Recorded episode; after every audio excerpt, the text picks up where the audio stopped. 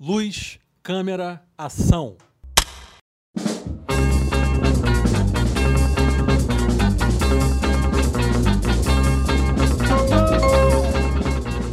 Olá, meninos e meninas.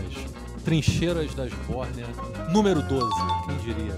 Contra tudo e contra todos, e às vezes até contra nós mesmos, a depender do nível alcoólico no sangue, do nível peçanha. Sejam todos bem-vindos. Meu nome é Yuri Freire e cá comigo tenho o já supracitado Nilvio, que inclusive agora já tem até um fã-clube se formando em culto à sua pessoa, graças à sua nobre arte da pistolagem. Fala aí, Nilval. Olá, pessoas queridas. Um prazer estar aqui nesse, nessa tarde de sábado, pré-domingo dos pais. E um prazer também estar aqui com convidado de hoje, que além de ser uma pessoa que saca tudo do tema que vamos falar, que é um tema super caro a mim também. Além disso, é um amigo pessoal meu e uma pessoa que estimo muito. Mas antes de passar a palavra, também quero fazer um agradecimento à galera que, que nos ouve. É, acho que o podcast vem tendo um crescimento, a audição do podcast vem tendo um alcance bem bacana. Claro que é um alcance paulatino, aos poucos, mas é como a gente esperava e espera, mas vem crescendo e a gente só tem a agradecer o pessoal que, que nos ouve, o pessoal que, que comenta, que dá um retorno. Então, nosso muito obrigado. É isso. E aqui conosco também o mais novo filiado ao Partido Socialismo e Liberdade. Bom dia, boa tarde, boa noite. É, estou analisando propostas. Né? Enfim, isso é uma decisão que é uma decisão importante. É um passe muito disputado, né? Claro, claro. É um pequeno passo meu, mas pode ser um grande passo para a política do Rio de Janeiro. É isso. mas, é, se ligando aqui o que o Nivola disse, né? Em relação ao agradecimento à nossa audiência, queria mandar um abraço especial para a nossa audiência feminina, que né, superem muito a audiência masculina e que o retorno que, ela nos, que elas nos dão é que elas é, ouvem o podcast né, nos seus afazeres nos seus afazeres domésticos, que não, não é algo que, que é, é uma característica da mulher, que tem que ser compartilhada com não os exclusivo. companheiros, não exclusivo, mas é o feedback. Ela fala que é legal, é, é como se fosse a trilha sonora. Elas largaram a, a trilha sonora e estão ouvindo o podcast. Então, isso para a gente é, é motivo de orgulho. E aí, mandar um beijo para todas e saudar o nosso convidado de hoje, né, uma figura especial que vai, vai elucidar questões do tema de um tema que não que eu não tenho muita propriedade, eu serei mais ouvido do que do que propriamente é, opinarei. Estou aqui para aprender e pontuar algumas questões, enfim. Estamos aí nesse sábado lindo, luminoso, pré-Dia dos Pais. Um beijo no coração do seu Ferreira, que é a minha referência. É isso. E aqui conosco, como convidado, temos a ilustre presença do jovem e trépido Diego Tavares. Diego, por favor, apresente-se. O mundo quer te ouvir nesse exato instante. Milhões de pessoas. Bom, boa Bom dia, boa tarde, boa noite. Não sei que horas vocês vão ouvir esse programa, mas é um prazer estar aqui. É a primeira vez que estou participando de um podcast, estou um pouco. Meu Deus! É, agradecer ao nível e agradecer pelo convite. Bom, eu sou Diego Tavares, sou, for, sou formado em cinema, sou cineasta de formação. É, enfim, eu sempre falo isso, mas eu sou filho do ProUni, né? Ocupei o espaço da, da universidade particular fazendo esse curso que é um curso de elite. E, enfim, é uma coisa que eu gosto sempre de marcar.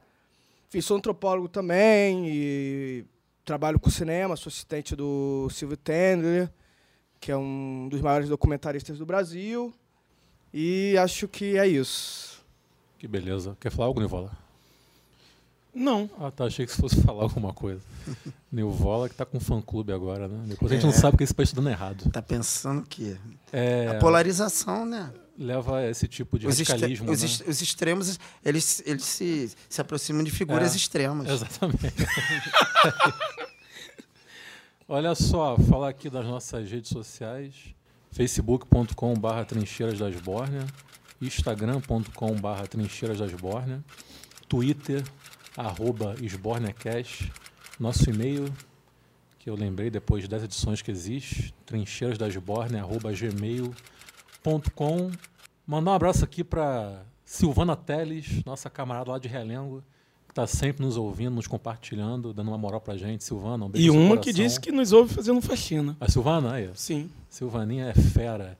Além Um de Caterine. Caterine, mandar uma- uma- um beijo, um abraço aí. Caterine. Um abraço para Caterine.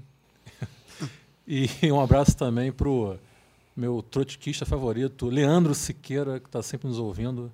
Ele que é o dono da espetacular página Centralismo Democrático é top demais. Veste esquerda, né? Fala aí, vai, vai, fala aí, boa. boa. Então, temos aí né, nossa parceria com a estamparia de esquerda, veste esquerda, por isso que tem esquerda no nome.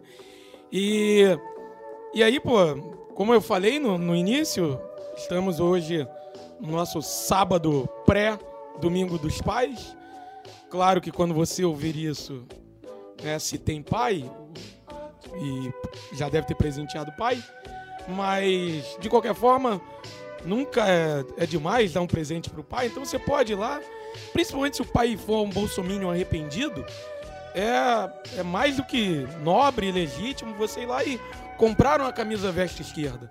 Vai lá e compra uma camisa Fidel- com a estampa do Fidel Castro para ele. Nunca é tarde para se descobrir como um, um comunista. Então, vai lá, pode, ou se não, vai lá para sua tia, aquela tia que ficou enchendo o saco, né? Falando da família, falando da imoralidade do, da- dos esquerdistas, e aí depois viu como o Bolsonaro é, seus filhos e o bocado de merda que eles falam. Então, vai lá, compra a camisa da, da, da Frida pra ela e vai lá e, e presenteie ela. Então, vai lá, veste esquerda, escolha a sua estampa e coloque o cupom Trincheiras. Você vai ganhar 10% de desconto. E é isso, vamos pro pau, né? Vamos. A Esbórnia é o tempo todo. A Esbórnia é o tempo todo. A Esbórnia o tempo todo.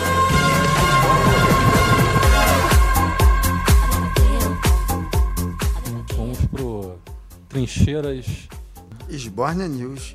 Falar uma coisa aqui, ó. É, aí. O PT tinha diálogo com nós Ah, era isso, cabuloso, era isso. Então vai, então vai, então vai. Manda Por aí quê? logo. Situação que nem dá pra nós ficar conversando na caminhada aqui pelo telefone, mano. Mas o PT, ele tinha uma linha de diálogo com nós cabulosa, mano.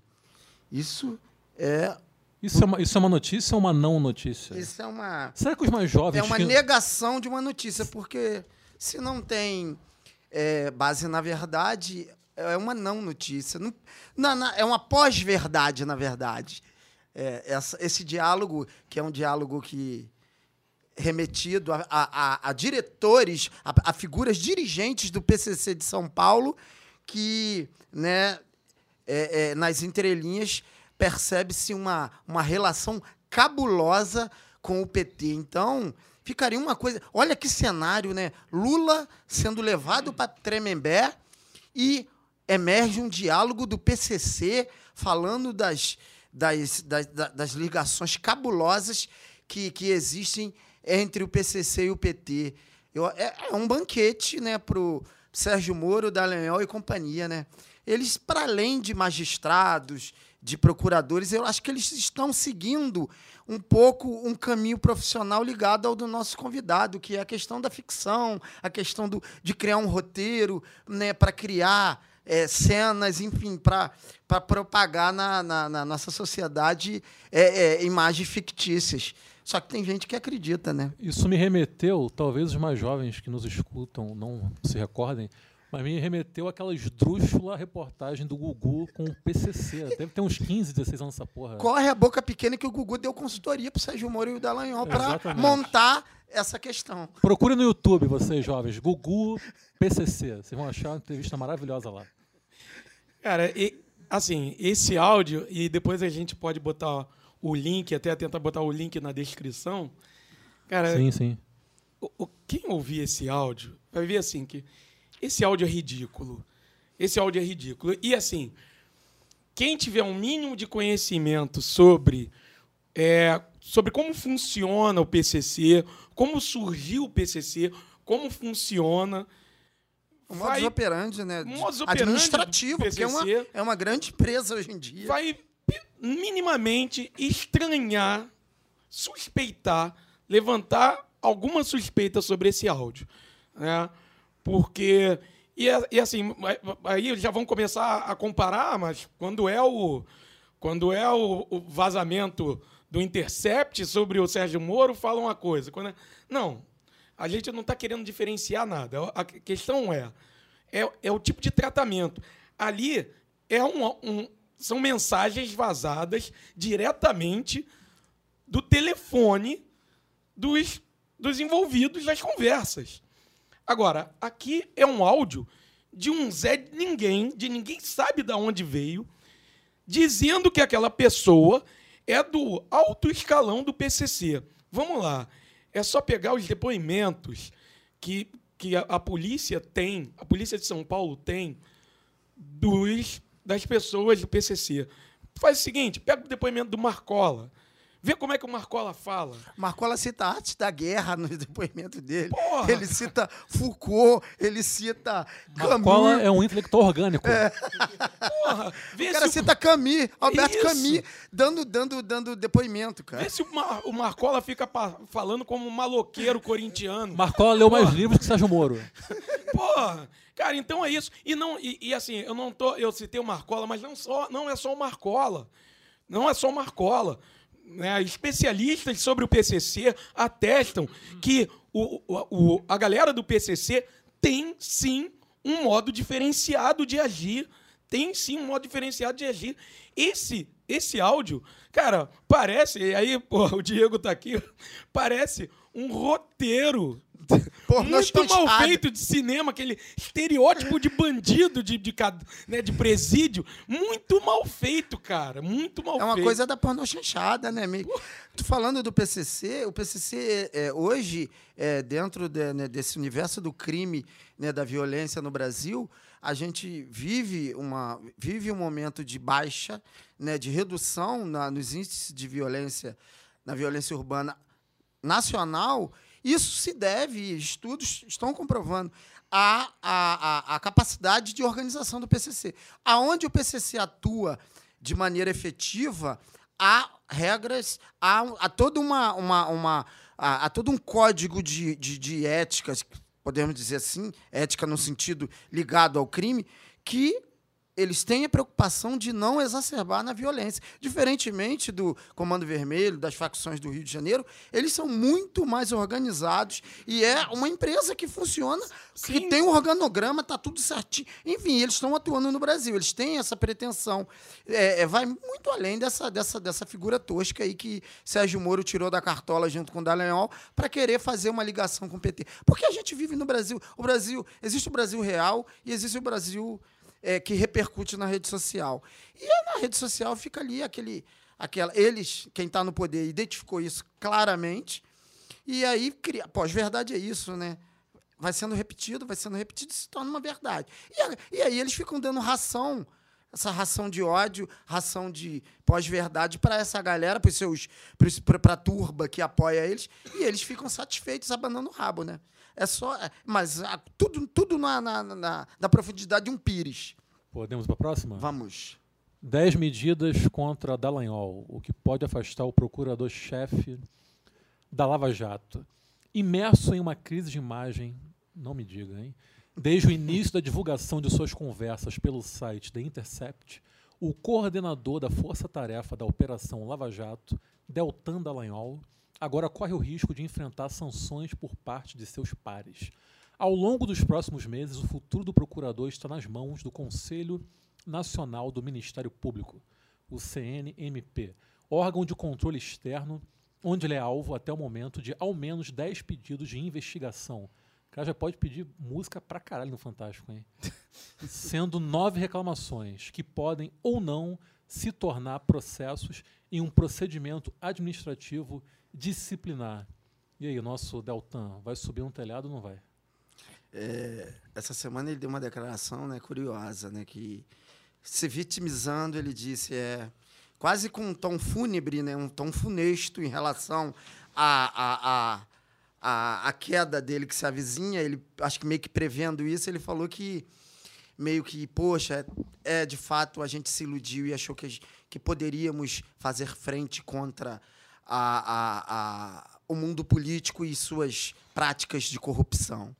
E aí você vê, né? é, não que não exista prática de corrupção no mundo político, a gente sabe que isso é, isso é, uma, é uma característica e um modus operandi da nossa política. Porém, a questão dele não é simplesmente o combate à corrupção. Né?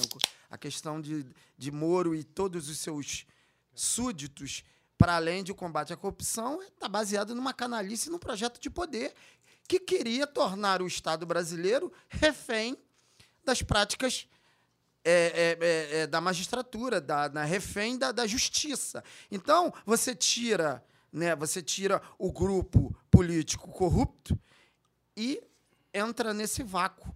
A intenção clara deles era essa. Então, é, só que eles se surpreenderam, né? se surpreenderam.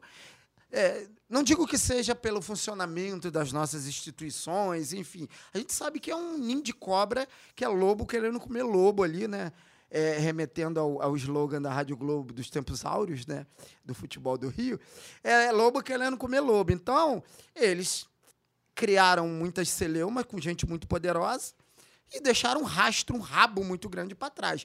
E aí é aquela coisa mesmo. Quem tem garrafa vazia para vender é que vai é que vai gritar alto. E agora o rabo que eles deixaram está sendo, tá sendo motivo de, de nego cobrar a conta, porque é ilusão achar que nesse país, né, que historicamente a gente sabe como é que funciona as relações de poder aqui, o cara vai simplesmente confrontar o poder com intenções diga-se de passagem, escusas, desonestas, canalhas como Moro e sua turma, e vai sair ileso. E estão pagando preço, né?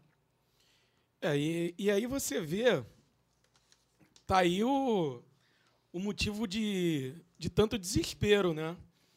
O, o tanto desespero que faz com que criem um, um áudio fake, ou pelo menos tudo indica que seja fake, é, tentando ligar o PT ao PCC. É, tá claramente um ato desesperado do Moro e da turma da Lava Jato. Mais um ato desesperado, como também a tentativa de jogar o Lula para São Paulo foi outro ato de retaliação.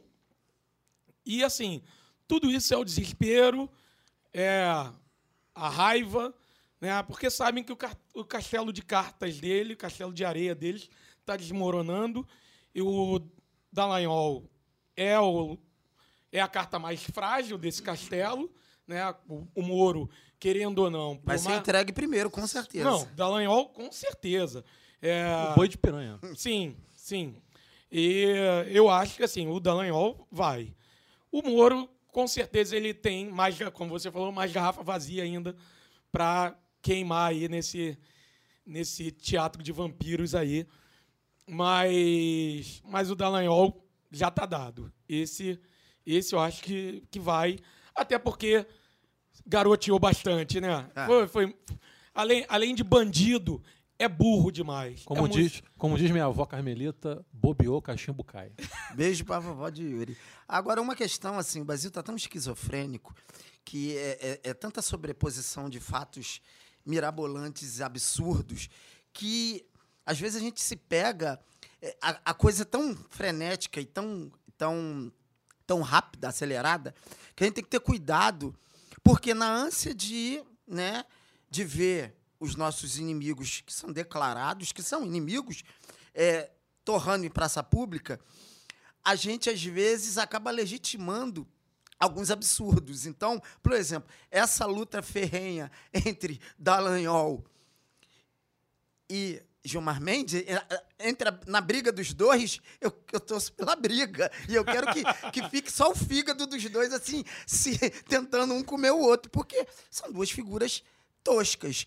E Gilmar Mendes hoje está virando um, um bastião do legalismo brasileiro. O Felipe Neto, né, do Judiciário Brasileiro. Gilmar Mendes. Então, A gente fica. É louco Heróis isso. improváveis. O né? Brasil nos obriga. Todo dia um herói improvável novo. É, é, esse, esse Sbornia News é um misto de Sbornia News. Ah, Na verdade, não é só esse. Tem sido Sbornia News que o Brasil me obriga a beber. Porque as notícias são reais, porém, os resultados e o enredo é escatológico demais. E aí você fica. Ah, o Dallagnol estava tentando pegar o Gilmar Mendes. Não é que o Gilmar Mendes não tenha culpa no cartório, pelo contrário, é uma figura absurda. Só que o Dallagnol é, é- é meio que, sei lá, o, o- o Vingador dos, do Caverna do Dragão querendo pegar o Lex Luthor e a gente não sabe pra quem a gente torce. Porque não tem, não tem, é não isso. tem, não E tem não herói raro. nessa história. Você falou uma coisa que é, que é não raro quando a gente fica discutindo as notícias. Sim. Né? A gente fica. Não, mas essa aqui é pro Trincheiras ou pro Brasil me obriga a beber? o que seria melhor? É, é como o Yuri fala, né? Fumar crack, né? É isso. O Brasil me obriga a fumar crack. O Gilmar Mendes foi indicação do FHC, né? Sim, Sim, sim. Excelente indicação. sim. Porque ele se propõe uma excelente. Queria Ele eu. tá melhor do que muito indicado do Eu queria, PT. exatamente, queria eu que tivesse um Gilmar Mendes da esquerda, cara, Rapaz, ali no, no judiciário, boa. no, no STF. O, o, o, o dedo que o Lula ainda tem é o dedo mais podre desse país, porque ele escolheu Toffoli, que ele escolheu Bar Barroso foi Dilma, né? Mas com, com certeza com Outra diálogo merda. ele. Outra merda. mas Barroso- parece que o Barroso foi um toque do Sérgio Cabral pra Dilma, tem essa história. É, é, é. Deve ser o, o dedo que ele segurava na Sim, narina pra cheirar. O tio Rei, esses dias, fez uma. Fez, ele roteirizou essas escolhas, que ele, ele zoou, ele falou: Cara, o PT não sabe. O, o, o Lula, a, a capacidade de escolha do Lula é absurda. Que aí ele foi elencando quem ele foi escolhendo. Porra, o Toffoli é sacanagem, né? Esse republicanismo rastaquera. Ridículo. O Nilvio citou Teatro de Vampiros. Será que o Deltan Dallagnol sempre precisou de um pouco de atenção? Eu acho que eu não sei quem sou, só sei do que não gosto. Pra finalizar, ó, PT e PCC tem como primeira letra da sigla P. Coincidência? Olha, olha. Fica, PTCC. fica aí a reflexão, meus queridos ouvintes. Será que teremos fusões? Olha aí, fusões ó. partidárias? Olha aí, vamos lá. Mais uma aqui, saideira. Medo da volta do kirchnerismo da oxigênio a Maurício Macri. Olha que beleza, hein? A crise econômica reduziu as chances de reeleição do presidente argentino, que aposta todas as fichas no rechaço de parte da população a Cristina Fernandes. Cristina Kirchner, né? É, qualquer coincidência com o Brasil 2018 não é a melhor coincidência. É isso, né? Eu. A gente já tinha falado, né? Eu acho que. Sim, em alguma é, edição alguma passado. edição no passado. Eu acho que foi na, na, na edição com a Roberta. Isso foi, exatamente. Foi. É, e aí. memória, parabéns. Obrigado. Um elogio vindo de você é sempre acalentador. É. então, e aí agora está se aproximando cada vez mais. A gente, a eleição é em outubro, se não me engano é 27 de outubro. A eleição é para presidente da Argentina. E, e assim, realmente a gente não sabe o que pode acontecer. Porque essa manchete aí realmente deixa é, a coisa muito no ar. Porque o, o que, o que, virá disso? É, o povo realmente argentino parece que vai escolher entre o, o anti-kirchnerismo, né? vai, vai, vai ficar entre o medo da volta da Kirchner ou vai optar por voltar, votar pelo bolso. Né? Se votar pelo bolso, vai votar na chapa da Kirchner, né? que não é encabeçada pela Kirchner, e Alberto Fernandes, não é isso? Isso, Beto Fernandes. Isso. Que é um peronista de centro. Isso. E que, sinceramente, eu acho que foi uma boa opção da Kirchner, porque eu acho que se ela viesse Já encabeçando. pensando nessa rejeição que viria. Sim, sim. Se ela viesse encabeçando, eu acho que seria, a- seria muito mais complicada a, a tarefa. É, agora, e, e assim, o, argentino, eu acho que é, a questão da crise, crise econômica da Argentina sempre é uma questão muito complicada. né? Então, eu, eu, por isso que eu, eu acho que isso pode acabar falando mais alto. E principalmente porque não é a Kirchner que vem encabeçando. Então, eu não sei. Eu não vou aqui é, entrar num, numa de Nostradamus, Mas eu acho que eu acho que o Macri vai ter muita dor de cabeça e muita dificuldade para ganhar essa eleição.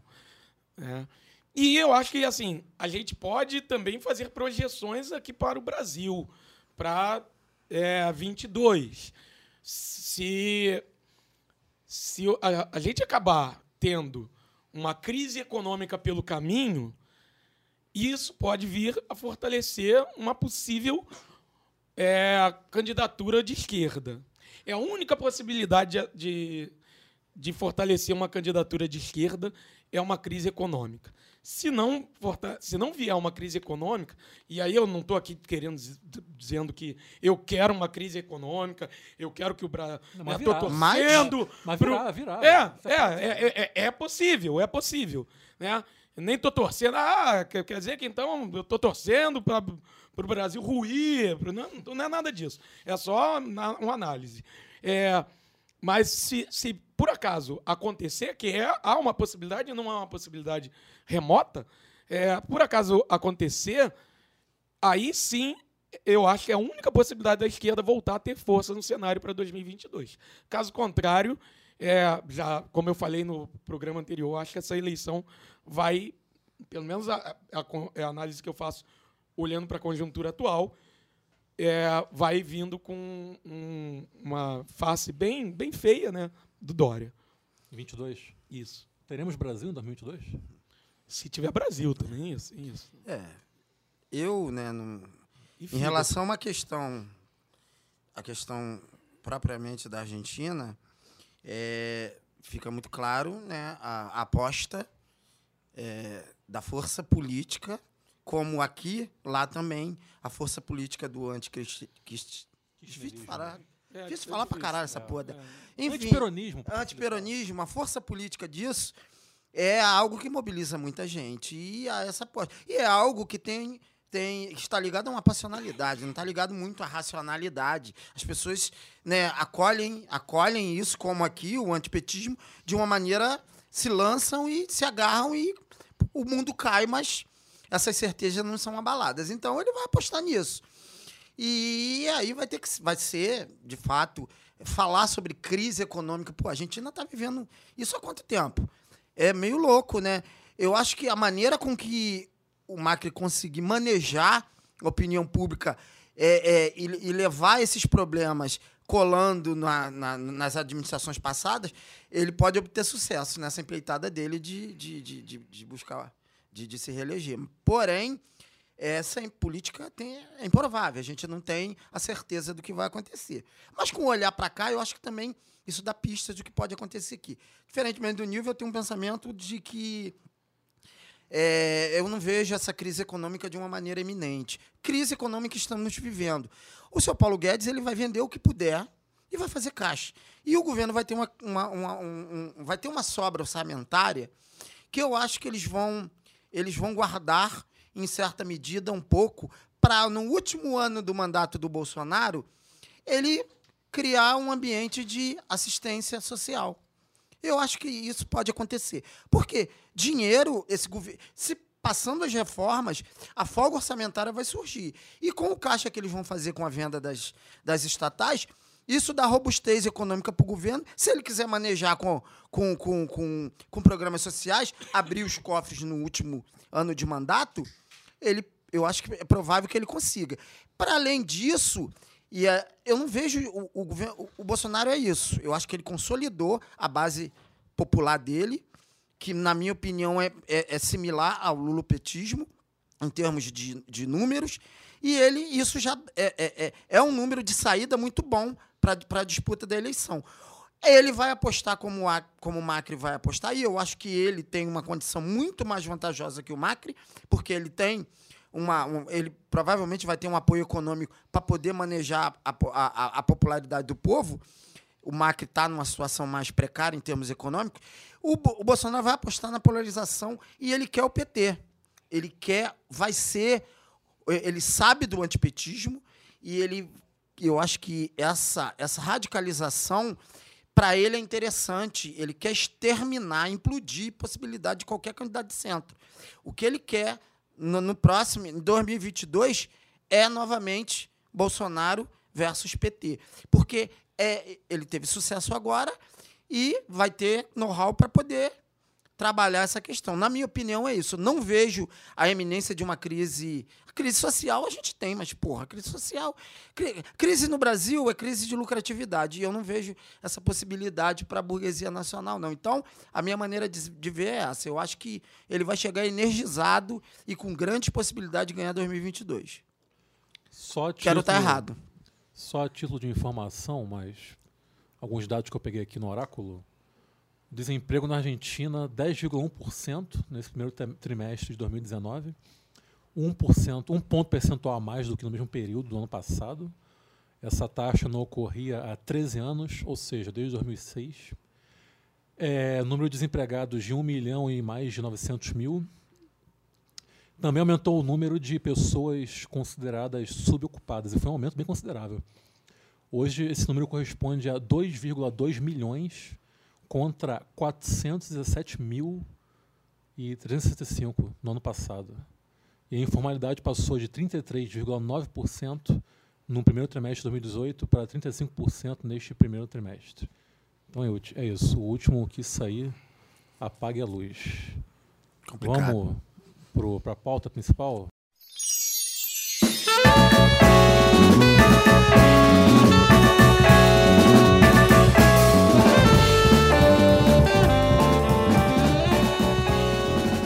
Abram as cortinas que acendam Não, é teatro, né? Ah, é teatro, é verdade. O Adriano é um homem moda antiga. né? Eu, eu frequentei o Palácio Campo Grande que abria a cortina Olha quando, isso. quando começava a projeção, cara. É que ele, é que ele voltou ao cinema do- dos irmãos Lumière. Pô, eu, eu, eu, eu, fui, um, eu fui espectador do, do, de um filme dos Trapalhões dirigido por Silvio Tender. Não, você foi. Lá no Palácio. Você foi espectador do- do- de um filme do Chaplin. lembro da. Eu lembro da. da- do lançamento mundial. Você viu a estreia do Encoraçado Potequim, do Eisenstein, porra. Ai, ai. Mas vamos lá, bater um papo aqui sobre a indústria do audiovisual. Vou começar aqui lendo duas declarações que foram dadas recentemente. Uma é do nosso Messias, Bolsonaro, declaração dada por ele no dia 26, 26 não, pera, 25 de julho do ano da graça de Nosso Senhor de 2019. Bolsonaro disse que o governo busca a extinção da Ancine, que é a Agência Nacional de Cinema.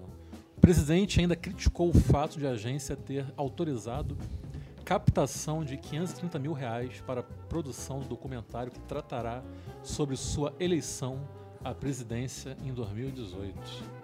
Disse ele, abre aspas, não aguento mais abrir aspas, filho da puta, cara, mas vamos lá. Vamos buscar a extinção da Ancine, pois não tem nada que o poder público se- não tem porque o poder público se meter em fazer filme. Se tem uma empresa privada aqui, não tem problema nenhum. O Estado vai deixar de patrocinar isso aí. Eu não posso falar o nome dos filmes patrocinados pela Ancine no passado porque, porque tem criança assistindo. Fecha aspas. Para Bolsonaro. Outra declaração que eu quero ler é a do porta-voz da presidência da República, Otávio Durrego Barros, que disse no dia 6 de agosto, também desse ano, que o presidente Jair Bolsonaro busca orientar os produtos apoiados pela Ancine a uma, abre aspas, cultura adequada, fecha aspas, e ao, abre aspas, sentimento cristão, fecha aspas, seja lá o que significa essa porra. Eu vou abrir aspas novamente para esse safado aqui, do Otávio, do Rio Barros. Abre aspas. É muito Não importante que o produto da Ancine esteja alinhado com o sentimento da maioria da nossa sociedade, que é um sentimento de dever, de cultura adequada, com sentimento cristão. É nesse sentido que o presidente vem sempre defendendo e, às vezes, até mesmo buscando reorientar o produto advindo da Ancine. Fecha aspas. Então, se eu entendi bem, o, esse filme aí do Bispo Macedo vai ser o nosso Star Wars. Vai ser tipo 12 capítulos dessa porra da saga aí do Já tá no Bispo segundo Macedo. agora, né? que é O o filme do nosso- Edir Macedo é a maior bilheteria da história do cinema brasileiro. 12 milhões. É, né? Não, mas. Ah, é, que maneira eles se, tá Aquele inter- se tá na internet é verdade. Mas é um dado, assim. Mas Bilhetes foram vendidos. É. é, é o- é o que importa, né? O que, que você, enquanto trabalhador da indústria do cinema, sente em relação a essas declarações dadas pelo Bolsonaro e seus asseclas? Bom, primeiro, Bolsonaro não pode acabar com o Cine assim na, na primeira canetada. Né? Não é assim que funciona. O Cine é um órgão é, é, público, quer dizer, ele precisa aprovação de Senado, de Congresso. É, não é a primeira canetada que ele consegue exterminar a Ancine. Né? Agora, a, a declaração sobre orientação, essa é um pouco mais assustadora, porque é censura. Né? A gente está realmente começando a viver é, é, uma política de censura é, é, de certas temáticas. E aí eu até separei aqui para falar também, vou falar outras coisas, vou falar da importância da Você Ancine. pode falar sobre o que você quiser, meu querido. O programa é seu, vai lá. É, vou, vou falar da importância da Ancine, então eu quero questionar algumas afirmações do Bolsonaro. Já que a gente entrou nessa, nas falas do Bolsonaro, né, é, é, queria acrescentar essas notícias que você falou que, né, eu não me lembro agora exatamente as palavras dele, mas ele falou que a Ancine está financiando prostituição. Isso, isso. Sim. Assim, os dados não revelam isso e a gente precisa ir no, no- no dado para poder questionar. Né? Vamos pegar então os dados do cinema brasileiro, do, do cinema brasileiro. Né? A gente vai tratar aqui do cinema brasileiro. Filmes que passaram na sala de cinema. Bom, em 2018 foram 185 filmes na sala do, exibidos no cinema. E aí ele né, citou, o- ele citou o caso da Bruna Surfistinha, que é um filme de 2011. Quer dizer, ele está completamente desatualizado do que o cinema brasileiro está fazendo hoje em 2018. Daqui a pouco ele vem com dama do lotação. Sim. pra ratificar. Fala. Não, vai, se- vai falar daquele filme da Xuxa proibido. Daqui a Sim, pouco ele é. vai. É, e os- as temáticas são muito reveladoras, né? E se ele soubesse do que ele está falando, ele não, não faria merda. Por exemplo, a maior temática do cinema brasileiro em 2018, família, que é a bandeira dele. Sintomático. 10%, 10,8% dos filmes brasileiros no cinema falaram sobre a- a- o tema da família. Quer dizer, relacionamento, 16,2%. Vi- Aí, os temas mais cabulosos, né, violência urbana, 5% apenas. Aí você tem as biografias, 10%, música, 6%. Temática, aí esses temas que ele acha problemático, que ele quer um pouco direcionar, a gente vai perceber pelos dados que são é- é a minoria das produções. Temática LGBT, 3,2%. A religião, 2,1%. Quer dizer, a gente ainda tem uma produção de tema, temática religiosa. Quer dizer, a temática religiosa é contemplada, sim, pelo financiamento da Ancine. Então, ele está falando isso. Enfim, eu questiono se a maioria da população brasileira é tão religiosa assim, a ponto de seguir a ferro e fogo né, é- é, enfim, os preceitos da religião. Não sei, sabe? É, é. e ele- nem ele deveria estar falando isso como presidente. Ele governa para todo mundo, não só para quem é cristão. Inclusive, se não me engano, é, me faltam é, assim, os números, mas se não me engano, os filmes de temática kardecista têm um número de bilheteria maior do que os filmes de temática cristã. Sim, sim, fortíssimo. O, o, o que mostra que assim, que assim, os cristãos que ele fala tanto não vão ao cinema ver o filme de- de- da temática deles. Agora, os kardecistas vão. É porque teve aquele filme sobre o Chico Xavier que foi um arrastão, Sim, né? foi, um não. sucesso. Chico Xavier, agora há pouco, sobre Allan Kardec. é, Nosso o, Lar. Nosso, Nosso Lar. Lar, Enfim, Grandes vários, né? Isso. O, o outro. Sim, vários. Agora eu esqueci, eu esqueci o, o outro, outro- outro título, mas é vários filmes de, de, de temática kardecista, temática é, es- espírita, são, é, carregam muito mais gente para o cinema do que os filmes de temática cristã, Sim, exatamente. a não ser quando tem essa É, fraude, entre aspas, Exato. da Universal. Né? é, Essa de que maneira ele... lavagem de roupa aí, do, lavagem de dinheiro do, do Bispo Macedo. Sim. É Então, que- em, em dada medida, o cinema brasileiro é major- majoritariamente um cinema familiar, digamos, no fim Sim, das contas. ah, 2018, a temática, quer dizer, é- isso se mistura, Sim, né? sim, é, é sim. mais é isso, assim, esses são Sim. dados da e, e é isso. E também Tema- isso não influencia na qualidade das obras. Não. Tipo, Benzinho é um filme familiar, um excelente Exatamente. filme. Sim, é, sim, exatamente. sim, excelente filme. Um ótimo exemplo, inclusive um bom exemplo de um filme é, é, que fez sucesso, sucesso lá fora, alcançou festivais, passou em Sundance, quer dizer, Sim, sim. eu depois quero falar um pouco da importância, do por- porque eu- às vezes eu ouço assim, já ouvi na rua, ah, por que, que a gente está pagando por isso? Isso deveria ir para bolsa, esse dinheiro deveria ir para bolsa família, para o trabalhador. Assim, tipo esse tipo de, de afirmação é de quem não entende do que está falando. Assim, tipo, o cinema tem um papel é, é, é, de mostrar o Brasil, de vender o Brasil lá, lá para fora, que é fundamental. Né? Não é à toa que os Estados Unidos, é, o cinema americano é fundamental para eles no sentido até colonial. Né? da palavra. Sim, sim. Claro. Agora, dentro dessa questão da temática, olha o quão, quão estapafúrdio é o momento que a gente vive. Porque a gente está aqui debatendo questões de temáticas artísticas ligadas ao cinema. É, é nonsense ter que debater isso em 2019, cara, porque, cara, a arte é algo que. é- é- é- a gente vai ter que reafirmar que a arte ela precisa de liberdade, que você não precisa ficar mensurando quais são o tipo de temática, qual o que está aparecendo mais no cinema. Cara, não é assim que, que funciona a arte no mundo. A gente está vivendo um momento tão surreal que as pessoas. Ah, mas tá. ah, não pode falar sobre a Bru- Bruna Sufirtinha. Porra, a gente tá falando de arte, de liberdade artística, que é essencial para a civilização. O mundo se construiu, a arte se edificou no mundo através da liberdade. E aí vem essa topeira é, é, se fingindo de líder do- da porra do país, querendo enquadrar e dizer, olha, isso aqui serve, isso aqui não serve. Primeiro, na minha opinião, a produção cinematográfica, de maneira nenhuma, ela tem que ter um olhar. Tudo bem, se você tem uma pretensão de lucro, você tem um olhar comercial, de boa. Aí tu vai fazer o pastelão, o É, pipocão para indústria lucrar. Também, é. É, é, Só de boa. arte, né? Agora, cara, você não vai fazer. Você não vai. Imagino. Imagino eu, você é um, é um, é um, é um, é um artista, é uma, trabalha na, na produção cinematográfica.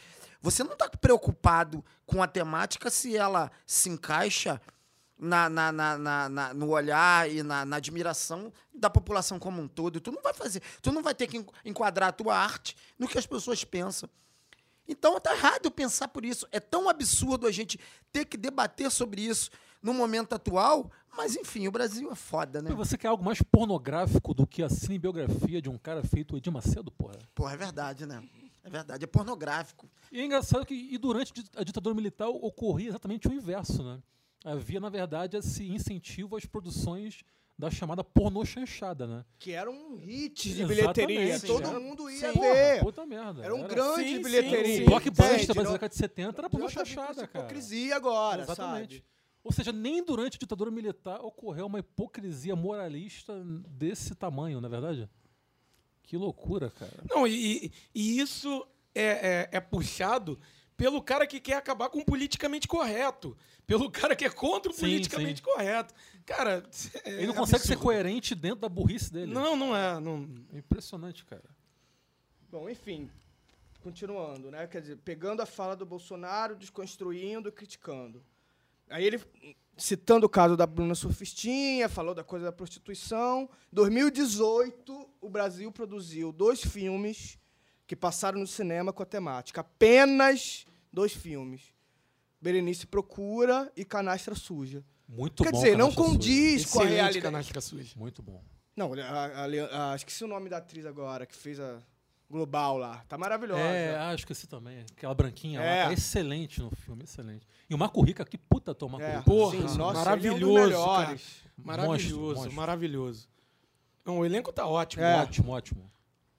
Quer E dizer, é dois, né? é, os dois. Quer dizer, é, é, o tema da prostituição aparece. Ele, ele cita, ele para julgar o cinema brasileiro em 2018 e 2019, cita um filme de 2011 que foi considerado drama biográfico pela, pela agência nacional. Quer dizer, nem era uma classificação 16 anos, quer dizer, não era pornográfico, não foi considerado pornográfico, não foi proibido para menores. Classificação 16 anos. E aí, em 2019, 2018, dois, apenas dois filmes. Quer dizer. Enfim, é um, ele desconhece totalmente. Assim, é uma pessoa claramente que não vê cinema brasileiro. E, enfim, infelizmente, essa é a opinião de muita gente, esse ranço da pornochanchada, de achar que cinema brasileiro é putaria. Putaria e palavrão. Sabe, vai assistir. Eu recomendo aqui, É. vão assistir. No YouTube tem vários. O- o- os filmes do meu chefe, que é o Silvio Tender, estão todos no YouTube. Então vá assistir pra conhecer. Não fale se você não conhece, né? Enfim. É, Então há muito mais filmes com temática religiosa do que uma temática, como ele diz, como ele chama, pornográfica. Então, assim. Sem sombra é- de dúvidas isso. Agora, você não acha que existe uma tendência de crescer essa temática religiosa no cinema brasileiro daqui para alguns anos? Eu acho que sim, eu acho que tem que ter tudo. Por que não? Nós somos um país religioso. Não, a- mas o problema Eminentemente não, cristão. Não, sim, não. Eu é. acho que eu não me fiz entender. O problema, é, sim. rapidinho, o problema é um cinema em- é, enquanto porta-voz desse proselitismo religioso, como foi agora com a cinebiografia do, do, do Bispo Macedo. Essa que é a minha crítica, entendeu? Sim, Ah, sim, minha eu acho que preocupação. sim. Eu acho que sim. Até porque, pelos números fakeados, de certa forma, isso tem um retorno financeiro, Sim, né? Quer dizer, o sim. Nada a Perder tá no Netflix. Quer dizer, tem um público aí interessado Já em tem a segunda gente. parte que estreou agora É. há pouco tempo. Assim, a gente também precisa. Não, não, não, não nos cabe, o- o- e nem cabe ao presidente, julgar as temáticas. Nós somos um país diverso, Sim, de, sim. uma dimensão continental. Quer dizer, Não, a minha preocupação é mais com o propósito do que com a temática, Bom, a- entende? hum, Você pode dizer, ter um filme religioso, pô. A última É. De Cristo do Scorsese é um filmaço da porra, por Sim. exemplo, entendeu? É, é, eu acho que sim. Respondendo a sua pergunta, eu acho que sim, porque é, a Ancine era um órgão que era do Ministério da Cultura, o Ministério da Cultura acabou, Sim. ele ficou na- no Ministério da Cidadania e agora, por conta disso, quer dizer, dessas falas do Bolsonaro, ele mudou para a Casa Civil. Então, E ele quer transferir para Brasília, né? É. A sede Ancine. tem o, o. Witzel está tentando Sim, segurar isso, isso. mas se, se a Agência Nacional do Cinema está na Casa Civil, gente, vai haver um controle ideológico Com certeza. temas, sim. com certeza, assim, sabe? Mas você É. não acredita em extinção da Ancine? Não, acho que... isso é. E ele mesmo já tem Ele voltado recuou. atrás. Ele A recuou. apagada dele, mais sim, uma, né? sim. Não, tem, não é assim na canetada. Ele é tão imbecil que ele falou: olha, eu vou tentar extinguir. Se não, privatiza. O cara é tão imbecil. Privatizar uma agência. É, é- é uma agência de fomento. Aí vai o quê? O empresário vai fazer o quê? Vai botar dinheiro dele pra fomentar. Cara, Cara, é um idiota, cara. Cara, Ele não enfim. sabe nem o que que... olha, e é esse tipo. A coisa é tão, eu eu volto a dizer, a coisa é tão escatológica que a gente é obrigado a ter que debater e confrontar esse tipo. Isso não é ideia, isso é sei lá o que. Eu não sei o que, que passa na cabeça de Bolsonaro. É, é, e aí a gente tem que ficar confrontando isso. É cansativo, porque ele é uma usina de produção de aberrações e de expressões de, de coisas absurdas. E isso tem uma repercussão. É foda, é complicado e cansativo. Pô, a gente tá falando. é, é, é, é, ah, porque eu tenho que controlar. A coisa não tem base na realidade em, em nenhum momento. Ah, porque o cinema nacional é um cinema de produção de pornografia. Porra, pelo amor de Deus. Vai ver, vai ver os, os filmes. Vamos ver os filmes e comprovem. Mas é aquela questão. Hoje a gente vive um ambiente é, tão obscurantista que se nega. Cara, há um ódio. Há um ódio. Há um ódio a, a quem produz conhecimento e a quem produz arte. Há um ódio no Brasil. E o Bolsonaro é o, é o, é o cara que está na, na linha de frente puxando essa legião de imbecis por Sim. trás que fomenta esse ódio a, a- a esses dois campos que, que são duas dimensões tão importantes da vida humana, o conhecimento e a arte. Ele, ele, ele tem ódio disso, fica muito claro. Os ataques dele são muito direcionados a isso. Cara, Foda. e a questão do cinema, do audiovisual, além da, que- da questão artística, a questão econômica também. Que, que, que ele não, não. Claro, Claro. com a visão limitada que o Bolsonaro tem, ele não consegue enxergar. Né? O setor audiovisual, do- né, em 2018, ele representou, é, se, se não me falha a memória agora, dos dados, é 0,44% do PIB. Que eu anotei aqui, mas exatamente. Quase é isso, meio por cento é do isso. pu- Pô, é PIB. coisa pra Pô, dá caramba. 40, eu também peguei 43 bi. Como é que você Uma indústria que movimenta acabar, 43 bi? meio, meio por cento do PIB, brasile- do, do PIB, PIB do país? Como é, como é que você vai é, abrir mão disso, cara. Não, é, ma- é mais dinheiro que indústria fa- farmacêutica, indústria têxtil. Quer dizer, o cinema brasileiro, o audiovisual brasileiro, tem uma presença fortíssima no PIB brasileiro. E, e sem falar da representatividade. É, isso Tem filme, tem filme é, tra- trazendo é, a realidade do Pará, tem Isso. filme trazendo a realidade do Mato Grosso, tem Pernambuco. Pernambuco. Cara, então isso aí é, é o, o povo, o povo do, do, do Ceará. se- Prova é, disso que você agora, vê que os governos investem. Os, os governos estaduais investem no- na- nas, nas produções que vendem a imagem do seu estado. Sim, se você for ver, foi. agora eu não lembro qual filme que o Cine, Cine Holly- Hollywood. Cine Hollywood. que ele ganhou de algum filme, não sei se foi da Marvel ou da DC, na, na bilheteria lá no Ceará. Lá no Ceará, quando estreou, o Cine Hollywood, que fala justamente, né, foi filmado no Ceará. O dois, não, o fala dois. Cearês. Cine Hollywood dois. Ele ganhou o. Ele, ele, ele estreou na frente de algum filme da Marvel ou da DC, que agora eu não me recordo. Pra você ver. Por quê? Porque o povo cearense se, se, se, se viu representado e foi lá se, se assistir, se ver. Ou seja, cara, é disso que a gente tá falando. Tá falando. A gente tá, para além de arte e, e para além de economia, a gente tá falando de representatividade do povo. Questão de identidade, né? É, cara? identidade. Exatamente. Cara, o Bolsonaro, caralho, o Bolsonaro quer um Brasil ouvindo sertanejo, vendo o filme do Edir Macedo. E- Mas é um sertanejo universitário. Universitário. Que reproduz um pop É, é, é, é, é, é, um cheio de estrangeirismo. E- A gente, não tá, É, tá é. falando de Renato Teixeira. Não, e- não. É, é não. Ele quer esse Brasil, ele quer esse Brasil. Isso. Puta que pariu. O Brasil do Bolsonaro me obriga a cometer suicídio, quase. a gente tá chegando nesse ponto aí.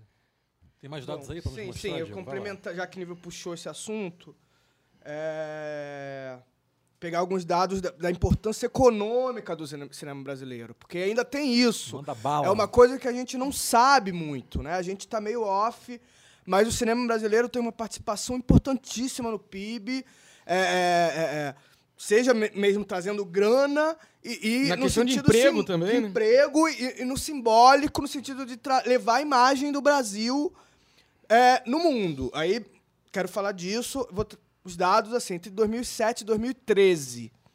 O crescimento da indústria do audiovisual foi de 8,8%. Isso é um nível de crescimento chinês, da economia chinesa.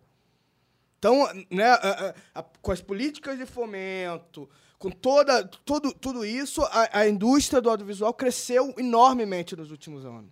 Então, es- né, o que ajudou nessa participação do PIB. 43 bi. Você não, você não tira, você não retira 43 bi do PIB do, do Brasil assim na, na primeira canetada, sabe? Você tem que analisar. Pô, olha a, a importância, de, olha o retorno disso. Né? São 335 mil empregos. O que, que você vai fazer? Você resolve acabar com o Cine, acaba com as políticas de fomento. O que, que você vai fazer com tre- 335 mil pessoas desempregadas? Nem todo mundo é, é- tem esse mito que até tem um pouco de razão de que que- quem faz cinema ou quem estuda cinema no Brasil é rico. Mas nem todo mundo é rico, gente. Tem todo um Pessoas- staff de, de, de operacional É. de, de- de operários, né? Tá você aqui que não É, deixa eu pago né? minhas contas Sim, e não sim. moro pô, na, na beira da praia. Né? É, é. O, a- a- o, o mercado, a indústria do, do audiovisual movimenta outro, 70 outros setores. Quer dizer, olha como está interligado a uma, uma cadeia mesmo econômica. Então tem uma relevância. Né? E só em impostos são 3 bilhões por ano. 3 bilhões, gente. Então, assim, é- é- chega a ser até delirante ele propor esse tipo de coisa. É, E, enfim, aí falando da questão que a gente estava falando da representatividade, da identidade, né? É, tudo isso corre risco com o fim da Ancine, com um desmonte do cinema brasileiro, do cinema brasileiro porque é, é, além de ser uma importante economicamente, existe uma, uma política de descentralizar a, a questão da representatividade, a questão das produções. O cinema brasileiro é um dos cinemas mais democráticos do mundo. Você pega o cinema americano, você vai ver ali Califórnia, esses centros mais famosos, e eles concentram toda a produção. E aí vocês falaram, pô, a gente vê filme do Ceará. A gente vê filme da Amazônia. Isso Pernambuco. passa lá fora. Pô, Pernambuco, Leste ganharam o Cane, prêmio, prêmio do júri. Pernambucano fortíssimo. né? Terceiro prêmio principal do, do- maior festival de cinema do mundo. Sim. Pernambuco tava lá.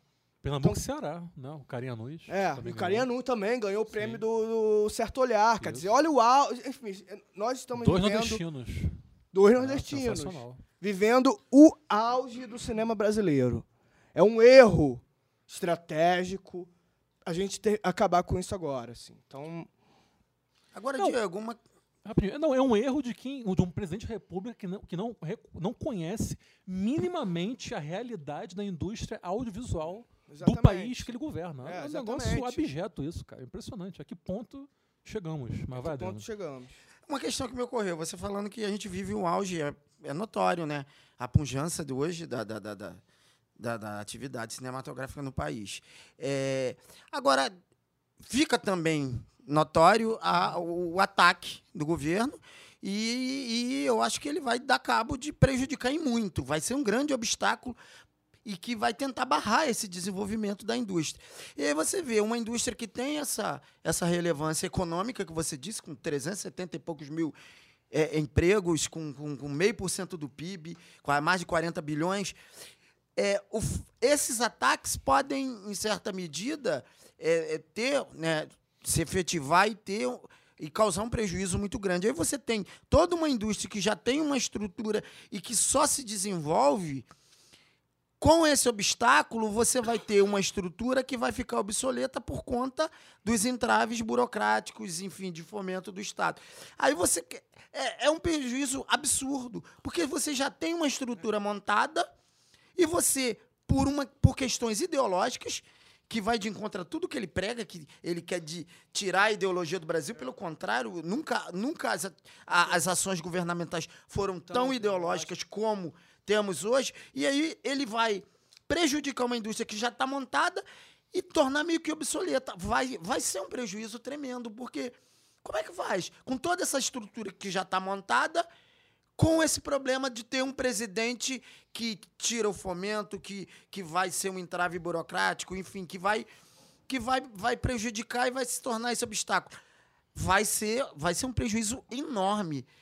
E coisa que o Brasil não pode se dar esse luxo, né? Fala-se tanto que o Brasil precisa cada vez mais otimizar, enfim, tornar é, é, as ações governamentais e tudo que envolve a prática do governo ser mais eficiente num sentido econômico. O cara, por um capricho ideológico absurdo, ele vai criar um prejuízo fudido econômico para o país. Não, e, e sem falar que, assim, esse, ele é tão imbecil que ele, ele não sabe. é, esse- Ele não esse- sabe esse- nada. Ele não sabe nada. Mas, assim, cara, quando ele fala que ah, é, o Estado não pode dar dinheiro para esse cinema, se tem uma empresa. é, se tem uma empresa, se tem uma empresa privada e tal, tem que dar, é ela que tem que dar dinheiro, não sei o quê. Cara, é, esse modelo de agência, é, como a Ancine, cara, é um modelo usado na França, é um modelo usado é, na Alemanha, e, entre outros países. E, inclusive, nos Estados Unidos, o pessoal fala, né, fala tanto.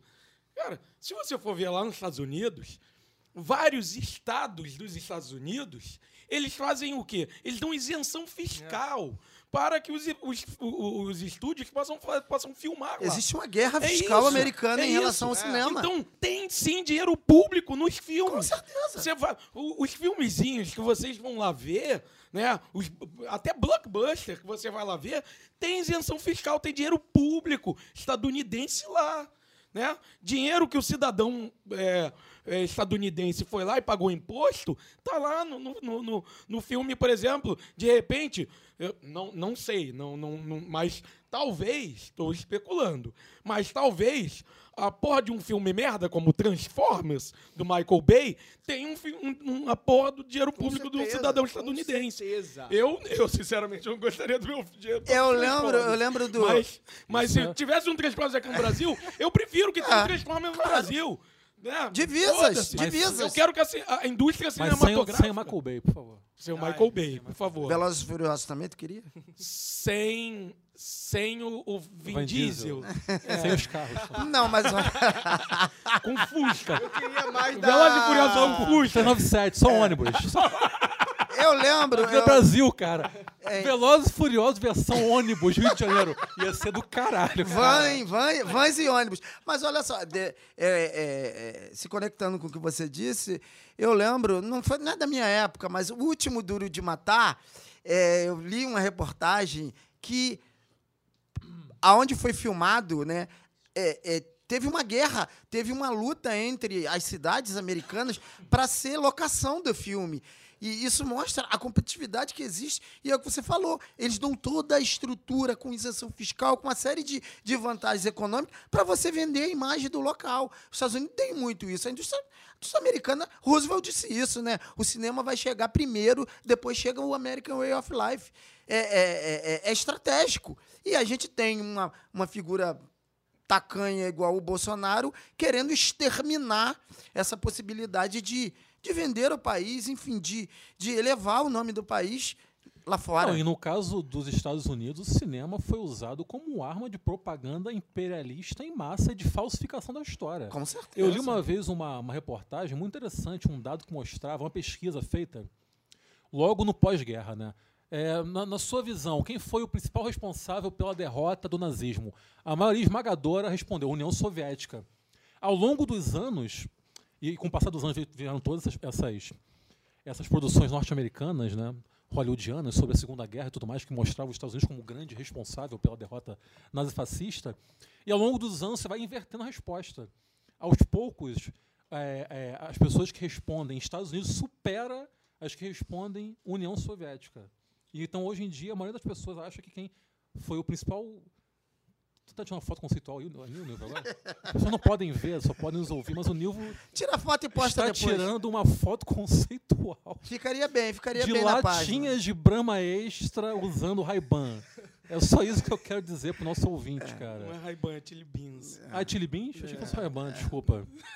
E, enfim, eu tô, até fiquei desconcentrado. Eu quero me desculpar com o nosso Influenciado ouvinte. pelo cinema. Dizer É. que eu não tenho nada a ver com isso. Tu tem que postar essa foto depois lá na Claro. nossa página. Eu, eu, eu sou a favor que poste. Mas enfim, só para finalizar, para você ver como eles tiveram essa capacidade de realmente transformar a indústria cinematográfica numa, uma- numa num exército praticamente de propaganda imperialista, né? O que algo que se reflete até os dias de hoje. Aí tu vê, né? Tu vê os prejuízos serão econômicos e os prejuízos é, ideológicos no E sentido culturais também. culturais absurdos, Não, não, eu, fosse. eu, eu gostaria de também comentar sobre isso, que é uma impressão que eu tenho, outras pessoas também têm, de que, assim, tipo, é- tá notório que tem uma presença americana nesse governo muito forte. Sim, sim. É, não é só o interesse, assim, né? Qual é o interesse pelas terras indígenas, né? Qual é o interesse de colocar o Bolsonaro como embaixador é, lá nos Estados Unidos? Uma série de interesses. Eu acho que o, que o audiovisual e o cinema tá nisso, né? É, é, realmente de colonizar a nossa indústria, de transformar a gente num mercado basicamente consumidor de produto estrangeiro. Sim. E assim, tipo, e é- é- é- a gente vem nesse movimento de fomentar e fazer crescer o nosso cinema, mas o porém disso tudo é que o market share, quer dizer, as pessoas que vão no cinema pagar para ver nosso filme, não tem crescido tanto. Não. Não mesmo. Por quê? Justamente por, por conta de um mercado que é saturado de produção americana. Vingadores Ultimato que eu diga, né? Seria preciso realmente uma intervenção para. Não, peraí, a gente precisa de espaço para a gente se ver. Sim, sim. Com esse governo, quer dizer, não é só simplesmente extinguir Ancine, mas é abrir as pernas para essa produção dominar completamente. É, uma- é realmente um, um- um- plano, a meu ver, de colonização no mercado, que já é um problema histórico, no caso do cinema, enfim, desde o início, quer dizer. E, de novo, a gente vê isso sendo atualizado agora, em 2019. Então, E- também tem esse lado, gente. E, Diego, já que você tocou nesse assunto, só fazer uma pergunta a você. É, como é que está a questão da cota tela? Você tem essa informação? A- a- aquela questão da, da cota de tela para Tem, tem alguma cota, mas eu acho que a, a- última informação que eu tive é que, era que isso ia ser colocado de novo em discussão, mas e, não é relevante. Isso não tem se, se mostrado re- assim, de fato relevante. Na TV, sim. A lei da, da TV paga, Sim. né, o que a gente vai, vai ver co- né, na política de fomento é que, se no cinema você aumentou a produção, o market share não cresceu tanto, o grande impacto foi na TV. Então, a produção independente na TV foi enorme e o número de espectadores também. Mas então, e- aí justamente você vê isso. É, na, na TV houve essa obrigação de se produzir de, e de colocar o material. Então, assim, é, até, até onde eu, eu fiquei sabendo, essa cota tela praticamente acabou. É, eu- Acabou, foi dizimado. Tanto que Vingadores Ultimato, quase 100%, acho que é, mais de 95%, acho que 98% da, na, na, na, estreia de Vingadores. É, é, praticamente 98% das telas é- eram, eram é bizarro, das salas né? eram É, é Vingadores. bizarro. É o bizarro, Estado cara. precisava chegar ali. Gente, me desculpe. é- é- Sim, é, é, é. E assim, a culpa não. Às vezes a gente até critica, fala, porra, ah, caramba, vai aqui no, no West Shopping ou no Park Shopping, né? Pra localizar a galera que não mora aqui na Zona Oeste e tal. Mas é o. São os shoppings aqui em Campo Grande. E, e, às vezes a gente até é, critica a galera que exibe os filmes aqui, mas, as- mas também, por outro lado, eles não são os grandes vilões. Não, não, Porque não. Eles estão ganhando dinheiro, né? E assim, é, o- o- na verdade, os vilões são. O inimigo é outro e é muito mais poderoso, né? Então é o seguinte: é, o Estado. sistema é foda, O sistema é foda. Então, o, o Estado deveria pôr peso no- na cota de tela. Né? Porque. E aí, quem é contrário a isso. Cara, hum, porra, você tá com uma visão muito tacanha, a pessoa que for contrária a isso.